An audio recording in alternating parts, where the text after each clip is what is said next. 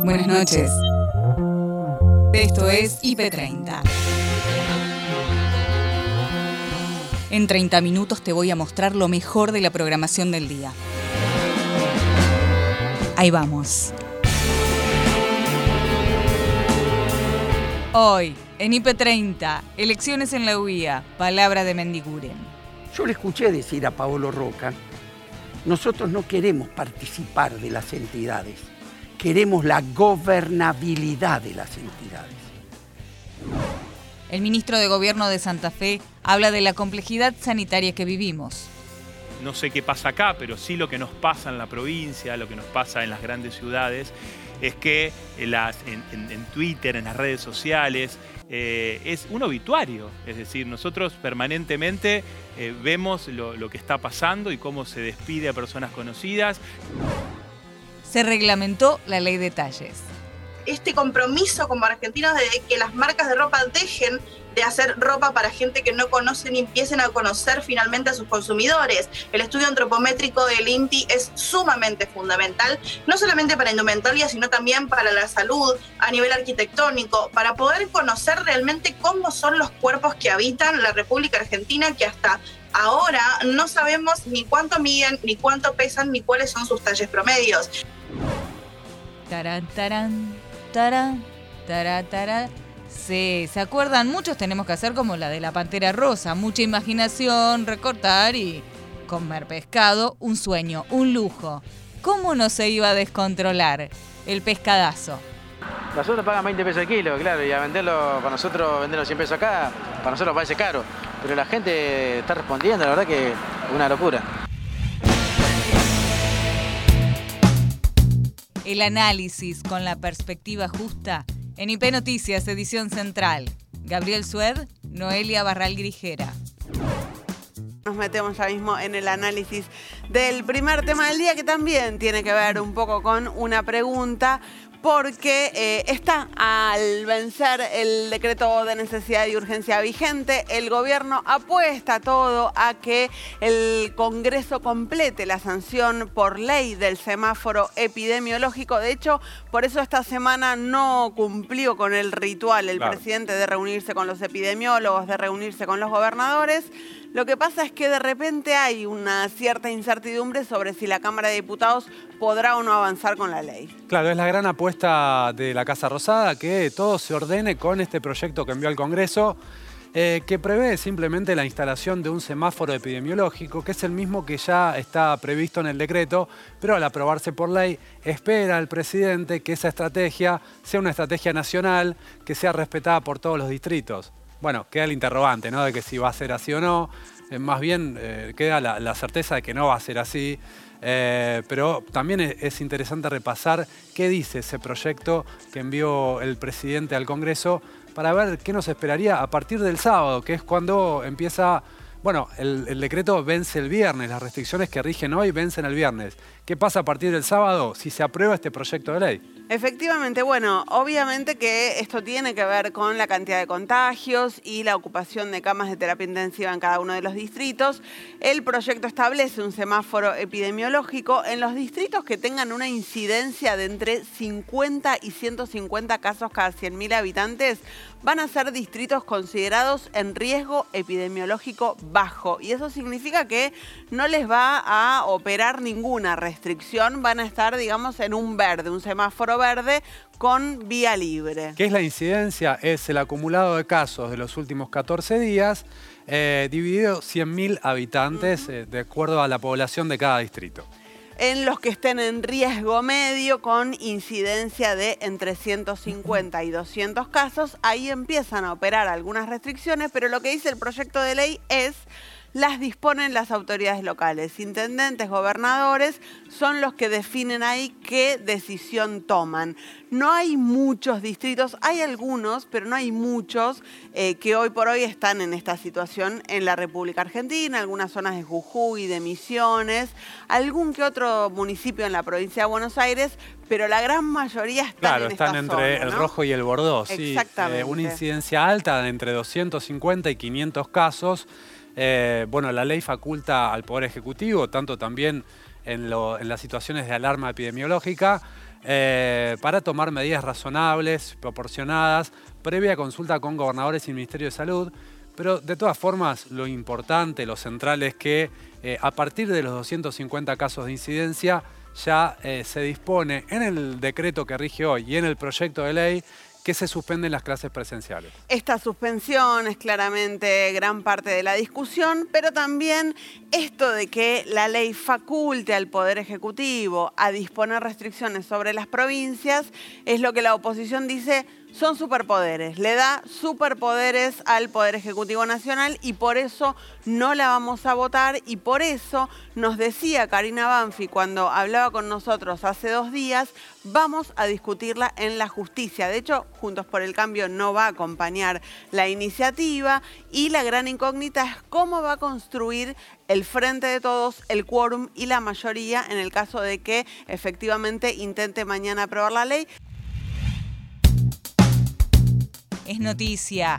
Y Agustina Díaz y Nacho Corral actualizan la información, tarde a tarde pensaba que seguimos con buenas noticias porque este, este programa, el programa Acompañar, que lo lanza el Ministerio de Mujeres, Géneros y Diversidad, eh, es muy importante para las personas que eh, están viviendo una situación de, violencia de género, mujeres y gente que integra el colectivo LGBTQI eh, para poder percibir eh, seis, hasta seis eh, salarios mínimos, digamos, y poder así conseguir una estabilidad económica o una autonomía económica y poder salir de ese círculo de violencia en el que se encuentran.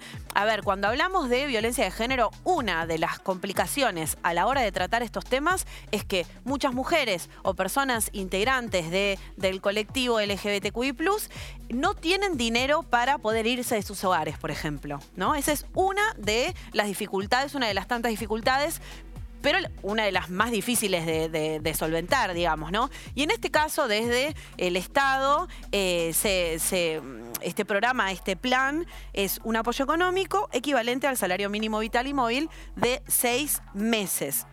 Y además también tiene un acompañamiento integral. Eh, pero de todo eso vamos a hablar con alguien que está muy interiorizada en este, en este tema y nos va a explicar un poquito cómo se puede acceder a, este programa y, bueno, cómo, cómo se ideó y se creó. Eh, tenemos a una de las coordinadoras del programa Acompañar, eh, Claudia Perugino. ¿Estás al aire, Claudia? Hola, ¿qué tal? Buenas tardes, ¿cómo están? Te felicito, Paula, por la presentación, lo hiciste muy bien. Sí, soy la, coordinadora nacional del programa Acompañar.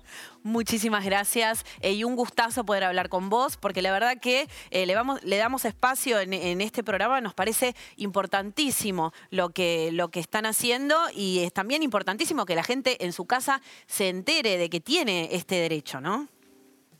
Sí, la verdad que mm, eh, tal cual vos lo decís, el programa Acompañar integra el Plan Nacional contra las Violencias que fue presentado por el presidente Alberto Fernández eh, y la ministra de Mujeres, Géneros y Diversidad de la Nación a mediados del año pasado.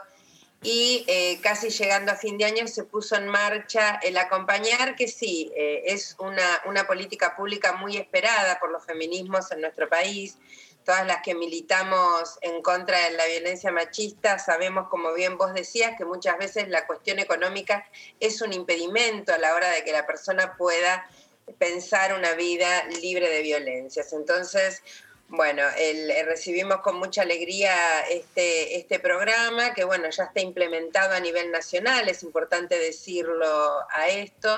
En todas las provincias hay unidades de ingreso al programa y ya estamos, eh, hemos firmado convenios con alrededor de 200 municipios, ¿sí? porque en un primer momento la idea fue esta, que tengan ingreso todas las provincias y ahora vamos por los municipios para eh, lograr el acceso eh, territorial de la política pública, ¿no es cierto? La idea es que todas y todes les que están atravesando situaciones de violencia sepan que tienen esta, esta herramienta y que bueno, puedan acceder a la política pública desde el, desde el Estado nacional, la territorialidad de las políticas públicas, eh, la federalización de las políticas públicas, lograr un estado de cercanía, sobre todo después de los cuatro años de violencia machista, donde, bueno, de, violencia, de, pandemia macrista, perdón, donde, bueno, eh, desaparecieron muchos, muchos programas a nivel nacional.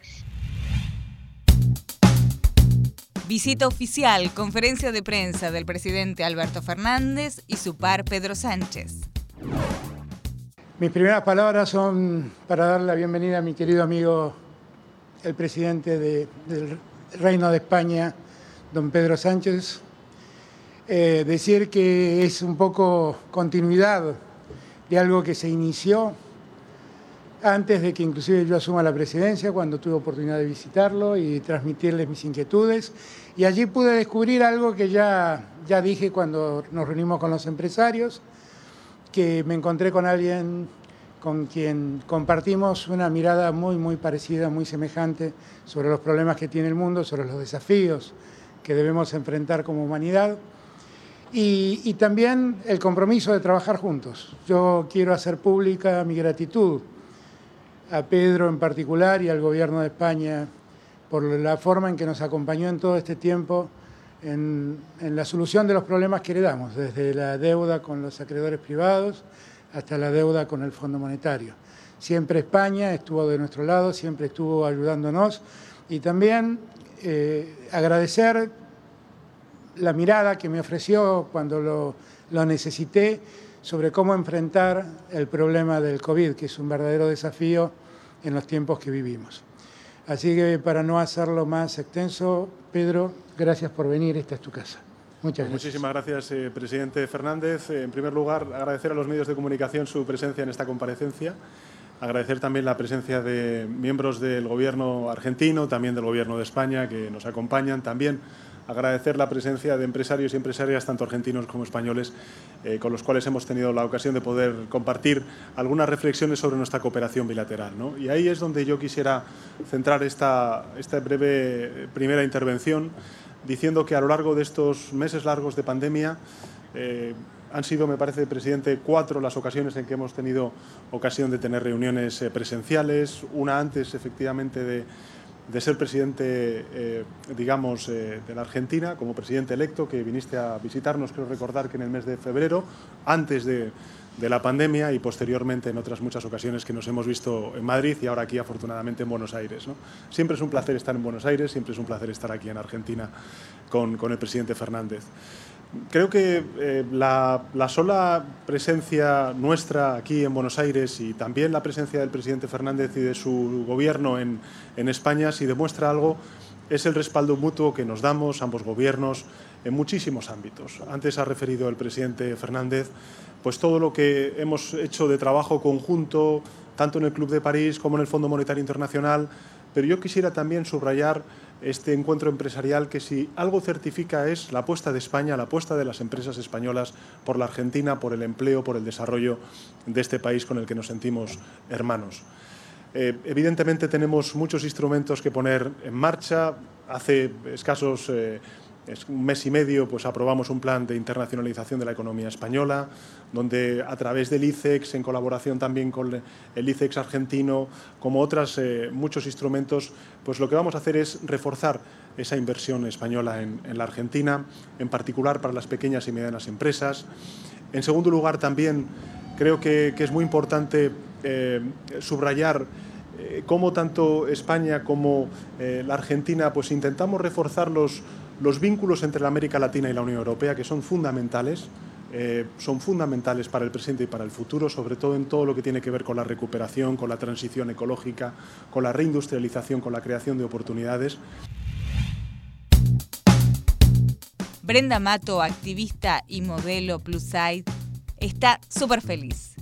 Y todos lo estamos también. Se reglamentó la ley de talles Lupita Rolón, en Imagen Positiva, junto a Brenda, nos explican qué significa en la práctica, en lo cotidiano, esta noticia.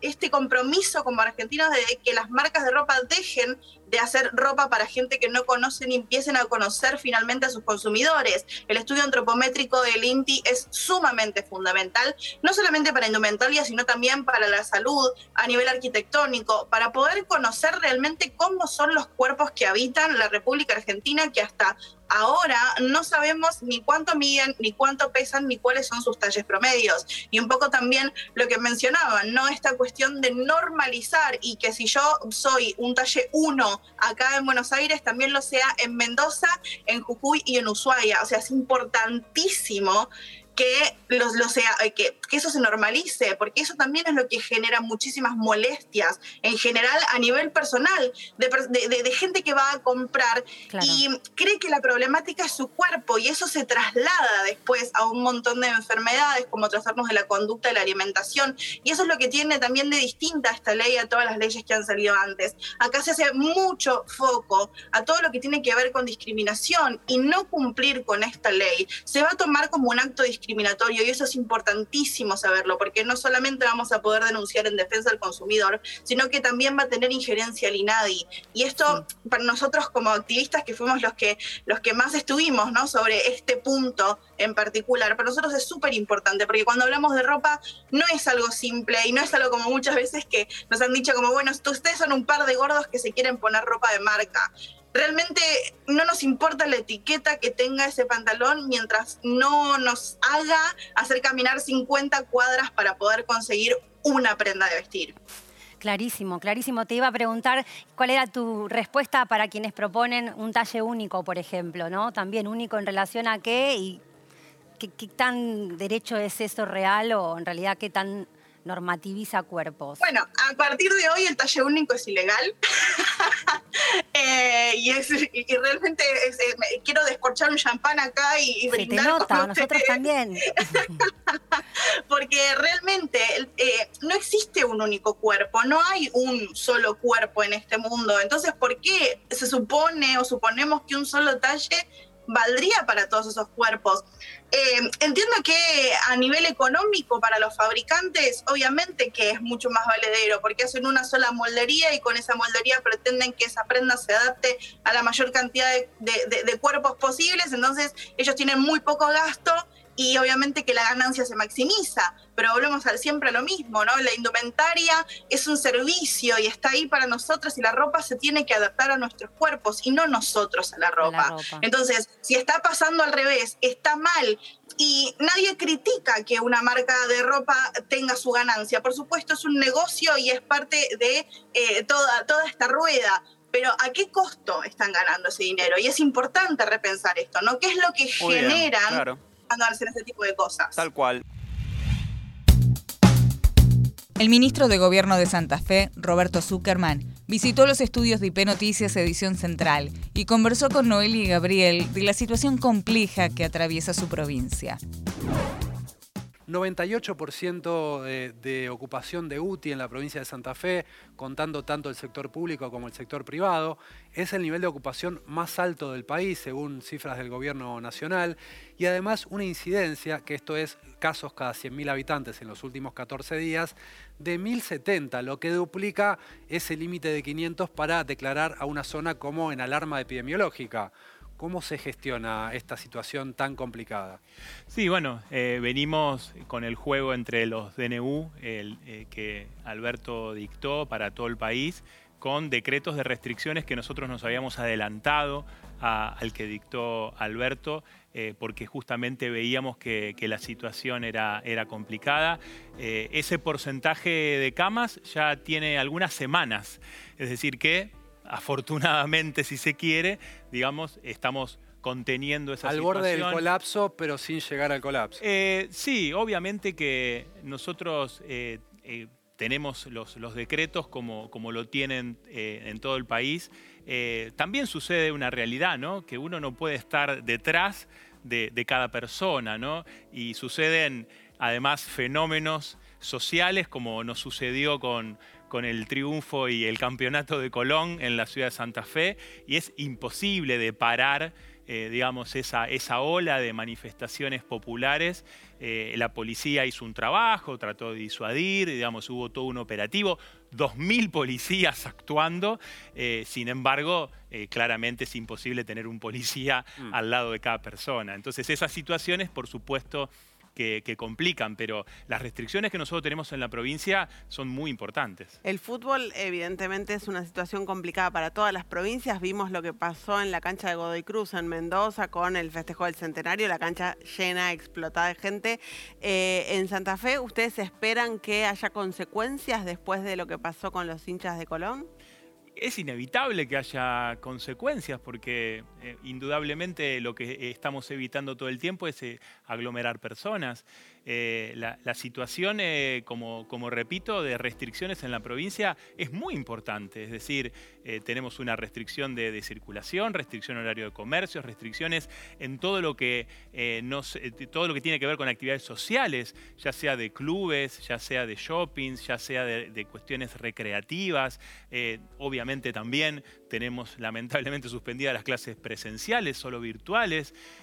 por lo tanto, digo, las restricciones son importantes. Ahora, a la hora de ver eh, el deambular y el tráfico de personas, obviamente que uno esperaría que haya un acatamiento mayor, porque, eh, digo, no sé qué pasa acá, pero sí lo que nos pasa en la provincia, lo que nos pasa en las grandes ciudades, es que en, en Twitter, en las redes sociales, eh, es un obituario. Es decir, nosotros permanentemente eh, vemos lo, lo que está pasando y cómo se despide a personas conocidas. José trabaja en una cooperativa relacionada a la pesca y no podía creer el éxito del pescadazo frente al Congreso. Y sí, para muchos comer pescado es un lujo. ¿Se desbordó esto? Sí, la verdad que sí, la verdad que para nosotros esperamos a poca gente, pero bueno, esto es Buenos Aires, ¿no? Esto es eh... Buenos Aires, te decía, 100 pesos el kilo es barato y él me dice, no, si a nosotros nos pagan... Nosotros pagan 20 pesos el kilo, claro, y a venderlo, para nosotros venderlo 100 pesos acá, para nosotros parece caro, pero la gente está respondiendo, la verdad que es una locura. Ahora, ¿cuánto está en la pescadería? Yo recién dije entre 400 y 500, ¿cuánto? Nosotros, el kilo, en la pesquería del dorado, el kilo está entre 700 y 800 pesos el kilo dorado. Y a nosotros lo pagan 2 pesos. Entonces, por ahí, el, la, la, por eso el pescadoso acá, en, en, elegimos esto en Plaza de Mayo, ¿no? Que también le agradecemos a, a, los compañeros de UTEP, que lo dio una mano, lo organizó todo esto. Sin ellos no, no, no se puede hacer esto, ¿no? Claro. Y están organizando también lo que es, insisto, la cantidad de gente. ¿Qué es, José, lo que quieren evidenciar más allá de este desfasaje que hay entre el productor y el precio que llega a la góndola? No, que nosotros somos, eh, somos los productores de esto, ¿no? Somos los que traemos la materia prima del río hacia la, hacia la góndola, ¿no? Y solo somos los que menos ganamos. Nosotros eh, queremos exponer que somos, somos trabajadores de la economía popular, que también pertenecemos a, a, a los trabajadores, queremos ser reconocidos y que el trabajo nuestro sea reconocido también. Bien, chicos, no sé si los escucha José, sí. de, pregúntenme algo, yo les traslado, mientras vemos, insisto, la cantidad de gente que se agolpa en los camiones. ¿Van a llegar más, no, José? Sí, llegan dos camiones más de Mar del Plata, 11. de Punta Indio, donde van a venir a exponer su, su materia prima también, ¿no? Me gustaría eh, que le preguntes a José, a ver si puede contarnos exactamente dónde trabaja él, qué, qué, qué tipo de faena hace en, en, el río y, y, que nos dé, más allá de la expresión coloquial, dos pesos por kilo, que nos dé una precisión acerca de cuánto cobra, por ejemplo, eh, el kilo de merluza un productor y cuánto se vende en la pescadería. Digo merluza porque es el pescado más consumido en la Argentina, así podemos tener una apreciación exacta. Claro, me pregunta Nico Artusi primero, ¿dónde trabajás físicamente vos? Digamos, vos salís, digamos, en los barcos a buscar el pescado o Nosotros, nosotros te, te, explico mi trabajo. Mi, mi trabajo, yo soy, eh, era pescador, eh, tengo la, la, la, la cooperativa eh, de pescadores, yo agarro comercializo, estoy encargado de venta, eh, de, de, sacar el sanitario, guía y de venderle el pescado a los muchachos. Bien. Y puntualmente de pregunta, más allá del término, nos pagan dos pesos. Digo, el kilo de merluza, ¿vos te lo compran a nosotros no vendemos merluza. Bueno, el, el, ¿cuál, ¿cuál, es el otro entonces? ¿El más? ¿El dorado? El dorado y la boga y el surubí son los más caros. Bueno, bueno ¿y cuánto, cuánto, te pagan y cuánto lo vendes? Bueno, nosotros están pagando el kilo de dorado. El kilo de dorado lo, lo están pagando entre a nosotros 70 pesos, 80 pesos. Eh, bueno, y, la, y, ellos lo están vendiendo entre 700 y 800 pesos. Eso es lo que queríamos saber. 10 veces de plata menos. que se quedan ellos. Es una Por eso es la, la, no, la, es la verdad. Dios, ¿no? Es una locura. José el Vasco Ignacio de Mendiguren pasó por el estudio de redacción IP y como siempre, Andrés, Leandro y Patricia sacaron titulares en esta entrevista. Hoy fue un día clave en una de las entidades empresarias más importantes de la Argentina, yo diría la más importante de la Argentina, la Unión Industrial Argentina. Elecciones de por medio, o mejor dicho, lista de acuerdo, o ahora ya lo veremos en detalle, se eligió finalmente a Daniel Funes de Rioja, industrial, presidente de la Coordinadora de Productores de Alimentos Copal, para ser el reemplazante de Miguel Acevedo, va a ser el presidente. Y queríamos arrancar con uno de los hombres del día, lo hemos vendido así, que es integrante de la Unión Industrial Argentina, presidente del Banco Vice, eh, histórico también de la política, el vasco José Ignacio de Mendiguren. Vasco, ¿cómo estás? Gracias por estar presente aquí hoy. A ustedes, muchas gracias por invitarme. Bueno, eh, Vasco, a ver, vos sos un histórico dirigente de la Unión Industrial, fuiste, si no me equivoco, dos veces presidente eh, en, ciclos bastante exitosos también de la Argentina, eh, y hoy tuviste una participación especial. ¿Qué análisis haces de la nueva conformación de la lista de la UIA, del nuevo presidente, de por qué no hay más lugares cubiertos por sectores PYME o representantes nacionales? Es un buen análisis, ¿no? La verdad. Lo primero que yo aspiro, ya lo dije muy claro, seguro que no aspiro es un cargo, no lo necesito. Fui cuatro veces vicepresidente, diez secretarios, dos presidentes. Fui el primer ministro de la producción por pedido unánime de todo el Consejo de hoy. Hoy presido un banco de inversión que está muy cerca para crear instrumentos que sirvan al crecimiento que a mí no me cabe duda viene de la industria en la Argentina. Pero sí creo que así como la dirigencia le reclamamos, empresaria, le reclamamos a la dirigencia política, a la dirigencia sindical, transparencia, em, eh, debate, tenemos que mirarnos hacia adentro. Entonces nosotros vimos, yo sinceramente, que hoy la forma en que se encaró esta elección fue poco transparente. Primero empezó una lista, viste como siempre, que se arma, donde ya estaba Funes Rioja presidente, eh, Luis Benaza vicepresidente primero. De Techín. De Techín. David Uriburu, secretario. También de, Techín. Eh, un chico de la provincia de Buenos Aires, tesorero, que también juega siempre con Techín. Era darle la llave ¿no? de, la UIA a un sector que, y aparte impuesto, ¿no? Esta es la lista y esto es lo que hay que hacer. Bueno, algunos dijimos, mi caso particular, todo lo digo público, lo que digo le digo a ellos, lo digo acá. Yo indudablemente entre un abogado laboralista como presidente de la UIA y un industrial, claramente prefiero un industrial. Porque Funes de Rioja es un abogado que no tiene empresas, ¿no? Digamos. Un abogado laboralista. Se encarga de arreglarnos los conflictos a las empresas. Es como un poco, yo creo que es incompatible, ¿no? ¿Qué quiere un abogado laboralista? Conflicto. Y yo en la UIA quiero que me arreglen los conflictos. Pero bueno, si la gente lo elige, yo pienso otra cosa. Pero también lo que no me pareció correcto que Funes de Rioja llegara siendo el candidato de una empresa. Jeff Bezos planea ir al espacio con su hermano el próximo 20 de julio. ¿Nos podemos sumar nosotros? Somos Pachi, Gachi, Tom, Alex, Brad. Soñar no cuesta nada. Y si nos vamos al espacio con ellos, todo puede ser posible. Buen miércoles, a ustedes también lo llevamos. Todas las voces, es el clásico de mitad de semana. Noé y Gabriel nos las cuentan. El multimillonario Jeff Bezos irá al espacio con su hermano el próximo 20 de julio. Será el primer viaje comandado por civiles.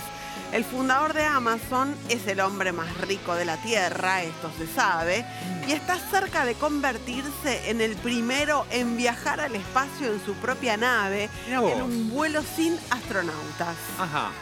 ¿Y quién lo maneja? ¿Quién maneja la nave? Eh, sigo leyendo, no, sé si está esa respuesta, ahora te digo. Besos planea llegar al espacio en la nave New Shepard de su, de su empresa Blue Origin, junto con su hermano y otros tripulantes cuyos nombres hasta el momento se desconocen. Ver a la Tierra desde el espacio te cambia, dijo Jeff Bezos en Instagram. Cambia tu relación con el planeta, con la humanidad. Sí. Es una tierra. ¿Es una tierra, dijo? ¿Es una tierra? una frase un poco extraña. Quiero creer que esto está mal, chicos, en el texto. Quiero ir en este viaje porque es algo que he querido hacer toda mi vida. Es una aventura, es algo grande para mí, dijo en la publicación de Instagram en la que anunció el viaje. Si bien señaló que la cápsula no se llegará a poner en órbita, destacó que van a ver la curvatura de la Tierra y por un momento van a estar ingrávidos. ¿Qué tal? Sabes que los gustos hay que dárselos en vida. Sí, no Esta sé- noche voy a comer salmón. Pesos al espacio. Bueno, cada uno hasta donde puede. Estás muy bien, estás muy te bien. parece? Yo voy a comer canelones. Qué rico, eso también. Estás- Eso estamos- también cumple con el Pinto requisito. compartir el menú. Qué lindo. Y ahora pinta el momento en que todas las voces lleguen a IP Noticias, edición central. Y empezamos por una señora que le llevaron la vacuna a la casa, la vacunaron con todos los honores, toda, toda la pompa. Pero después va que la criticaron y se recontra enojó Chiche Dualde. Miren si no cómo se puso.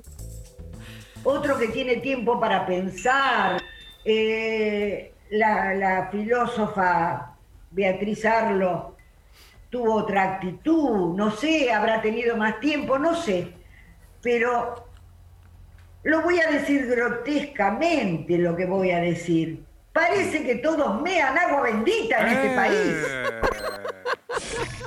Pero escuchame, ¿quién no se saltó la cola de la vacunación en medio de una pandemia alguna vez? Porfa, y después puteó al gobierno que, lo- que lo vacunó. No es que me damos agua bendita, pero bueno, por lo menos no nos colamos para Claro, recibir una vacuna escasa a nivel global. Y recuerden que eh, ayer el expresidente Eduardo Dualde también había hablado y había dicho voy a hacer todo lo que esté a mi alcance para que no siga gobernando Alberto Fernández. Sonó poco golpista. Un poco golpista. Un poquito golpista. Bueno, y le preguntaron por esto a eh, Oscar Parrilli, senador de- del Frente de Todos, y dijo lo siguiente. Ya la vez pasada salió, usted se acuerda, se acuerda que salió que podía haber un golpe. Bueno, parece que cada tanto eh, se le salen los, los chicos de la fila, parece, ¿no? Los, los patitos de la fila, como dice Aníbal. Se le corren y habla cosas que no corresponden. Bueno, qué lindo, ¿no? los chicos de la fila. Entre los ex compañeros tirándose Sí. flores. Chicos, por favor, basta de pelearse por los medios. Pa- Ya parecen juntos por el cambio. un poco Es verdad, más. es verdad. Y hasta acá llegamos por hoy. Acordate que podés ver las notas completas en nuestro sitio www.ip.digital y en nuestro canal de YouTube búscanos como IP Noticias y suscríbete. Hasta la próxima. Buenas noches.